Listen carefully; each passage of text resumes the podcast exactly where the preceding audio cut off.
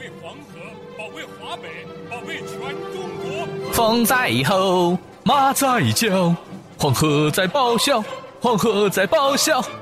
不是黄河啊，你笑个什么劲儿啊？别吵，我在听中中中中快乐时光，好吗？您现在正在收听的是青苹果音乐台，青苹果音乐台。欢迎收听《药不能停》联播，本栏目由中中中中快乐时光独家冠名。以下内容属于个人观点，如有虚构，那就是虚构。我是指不定什么时候又冒出来的中中大神，那么又在周末相见了啊！今天呢，继续和大家来分享有意思的事情和好玩的新闻。俗话说得好呢。饭后百步走，活到九十九。很多人都想走一千步啊，愿自己活到九千九百九十九岁。但是在日本，有一位九十九岁的高龄女性就投海自杀了。为什么呢？据悉啊，死者呢生前多次向家人表示，我不想变成一百岁啊，让我永远的停留在两位数吧。难道这位奶奶是把“好女不过百”理解成了“好女不过一百岁”吗？估计这位奶奶的家人都非常的伤心吧。要说伤心流泪呢，这几位朋友更加的头疼。为什么这么讲呢？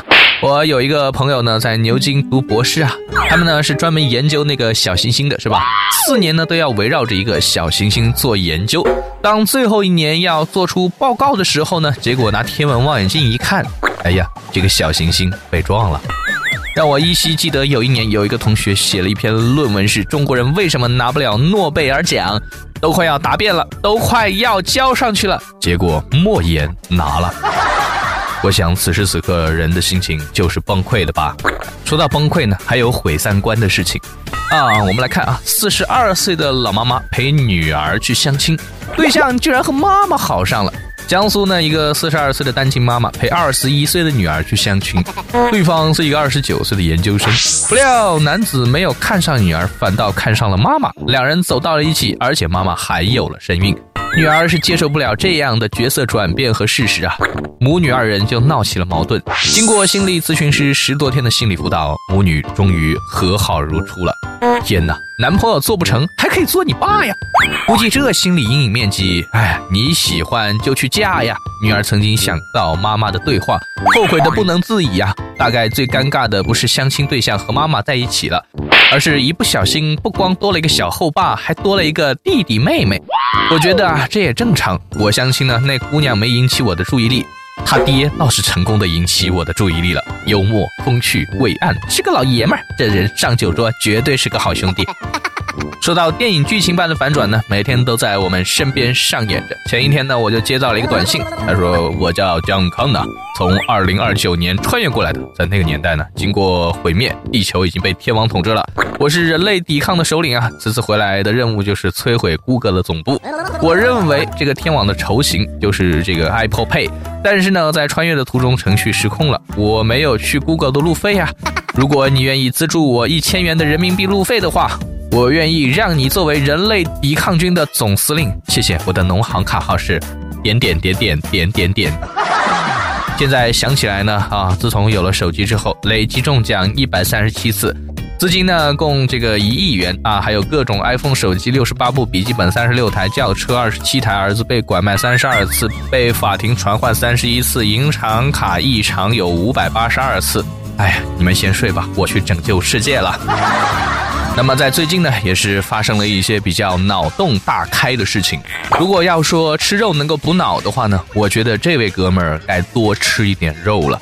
有个男子呢，这个他驾驶着电动车啊，在路上故意撞上停在路口等信号灯的丰田轿车，而且呢，还将路边的插着个安全交通警示牌的呃小木板子连根拔起了，砸向小汽车，口中还不停的嚷着要为中国报仇，把日本车砸烂。然后被民警控制住之后呢，他又说我要炸掉日本的航母。难不成逆行闯祸之后，机智的想出了这套办法，还是博取同情，假装爱国呢？这位哥们儿今天早上出门肯定是忘记吃药了吧？东东觉得呢，这位同胞的这个爱国情绪呢，不是爱国，是神经病。车里头坐的可是我们中国人呐。所以说呢，有时候我们还是得理智一点，抵制日货呢，不如抵制蠢货吧。再说了，现在的年轻人怎么动不动就想要报仇呢？有位男子说，他小学的时候被欺负了，十年之后呢要报复，报复谁呢？报复同学的爷爷家。有一个十八岁的小孩呢，小学的时候因为被这个同学给欺负了，对此耿耿于怀。于是有一天心血来潮啊，拿着锄头去报仇。于是到了他家呢，就开始追这个欺负他的同学。结果那个同学呢就跑掉了。跑掉之后呢，他要回到他这个爷爷的住所，砸掉他家的大门窗户。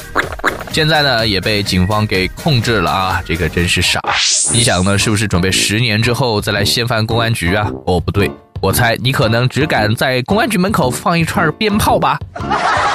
虽说呢，君子报仇，十年不晚。可是你过了十年，还只能欺负同学的爷爷，实乃真好汉子啊！小伙子，我看好你，真的是必成大器啊！说到报仇呢，还有一位在浙江宁波的同学呢，也是怀恨初中的班主任十多年呢，遇到之后呢，大打出手，将他的班主任打了鼻子出血啊！以上这几位哥们呢，真是让中中大神都醉了。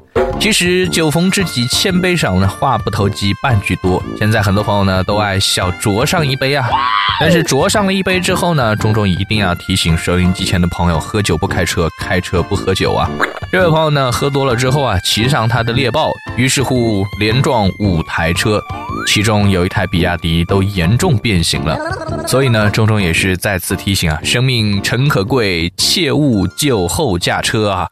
当然了，中中就不会发生这样的事情，因为中中连单车都木有，只能靠走路了。保卫黄河，保卫华北，保卫全中国。风在吼，马在叫，黄河在咆哮，黄河在咆哮。不是黄河啊，你笑个什么劲儿啊？别吵，我在听中中中中快乐时光，好吗？您现在正在收听的是。青苹果音乐台，青苹果音乐台，欢迎收听中中讲故事之中中讲相声。可以说呢，这个坐公交啊，也是妙趣横生的。公交车上呢，时常可以会听到有人一声大喊呢：“喂，你踩到我脚了！”踩到脚的同时，你也会听到各种各样的回答，比如说：“知道了，车里这么多人，我就踩了你的脚，这不是缘分吗？”哦，你应该感到庆幸啊！我最近刚好减肥了。哦，没关系，我能站稳的。哦，不好意思，朋友，我不知道你的脚也放在了地上。这位朋友，能把你的脚拿开吗？让我踩到地上行不行？别着急，下车的时候我会把脚挪开的。喊什么喊？喊你就不疼了吗？这有什么大惊小怪的？你以为我不踩，别人就不踩你的脚了吗？不说了，早上坐公交的时候还被踩了一脚。话说呢，这年头啊，做个生意也不容易。有一天我去菜市场，看到一个大爷啊，买了个西红柿，挑了三个放到秤盘子里。这个摊主称了一下，说一斤半三块七。大爷说：“我做个汤用不着这么多。”说完呢，就去掉那个最大个儿的西红柿啊。摊主呢又一称，啊，他说一斤二两三块。于是乎呢，大爷就掏出了七毛钱，把刚刚去掉的那个最大的西红柿啊拿走了。好吧，就当是我不会做生意吧。又看到一个人在那里买甘蔗，他说：“师傅啊，这甘蔗怎么卖呀？”老板说：“这甘蔗有甜的，有酸的，有酸甜的，有脆的，有不脆的，啊，还有一边脆一边不脆的，你要哪种？”那顾客就问：“长不长虫啊？”老板说：“不长。”然后那人就说：“我不买了，连虫都不吃，肯定没有什么好的。”大哥，请问有虫的你要不要？在一个风雨交加的晚上，面包店的老板正准备关门，这个时候来了一个人，他说要买两个甜甜圈。老板感到非常的吃惊，这天气还有人来买甜甜圈，于是就问：“你结婚了吗？”那人说：“肯定结婚了，你还看不出来啊？不然我会在这种天气被赶出来吗？”同是天涯沦落人呐。有一天呢，一个朋友啊，他去吃包子，咬了一口，发现包子没有馅儿，再咬一口还是不见馅儿，他就问那个服务员：“请问这个包子怎么不见馅儿啊？”服务员就说：“皮厚呗，吃吃就得了啊。”啊，那个又咬，直到吃完了之后呢，还见这个包子馅儿都没见到，就问这个服务员，服务员就说啊，呃，你可能吃的是馒头吧？可是你这里是包子铺啊。可以说啊，这生意还真不好做。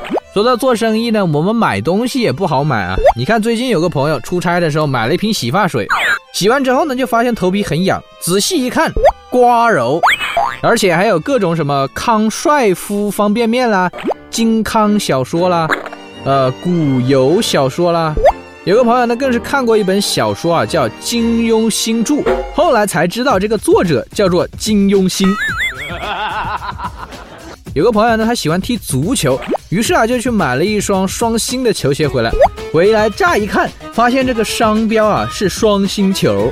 据说呢，这个某镇上啊，单做这个鳄鱼皮的牌子的服装就有二十七家，而且每家大商标的都差不离，都一样，有张嘴的、闭嘴的、头向左边、头向右边的、尾巴向上的、尾巴向下的，可以说是数不胜数啊。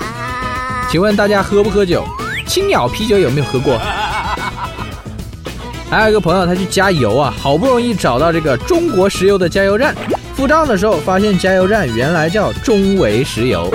还有朋友呢，特意啊把这些山寨品给归纳了一下，还分了品类啊，比如说我们的日用品啊，刮柔洗发水、沙怡洗发水、夏佐莲、海以丝、呃拉芬、高露号牙膏、心想硬纸巾、碧良洗衣粉、泰泽洗衣粉。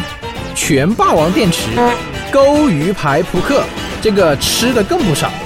太白兔奶糖啦，康帅夫啦，唐帅夫啦，哈哈瓜子啦，夏好家薯片啦，绿尖口香糖啦，巧巧滋雪糕啦，厄利福厄利厄，引力，蒙友牛奶，蒙武牛奶，旺子午奶，喜事郎果冻。这喝饮料呢，更是有意思啊。思口思乐，万事可乐，正常可乐，雪宝，麦杰，分远，醒月，娃啥啥，居然连这个最经典的脑白金都有人山寨，叫脑白泉。当然了，这些山寨的东西呢，我一下子也给你们说不完。想看这个完整版的朋友呢，也可以到微信里面来和我互动，我可以单独的圈给你哦。最近呢，在回顾这个经典世界杯，发现啊，这个口误紧急。非常的有意思啊，来分享给你们啊。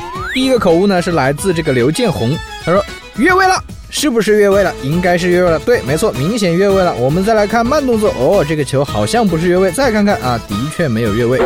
有球迷就评论了，刘老师太善变了，这个球到底是进还是没进啊？本来球迷都看不清楚越位的，被刘老师这么一说，都傻了。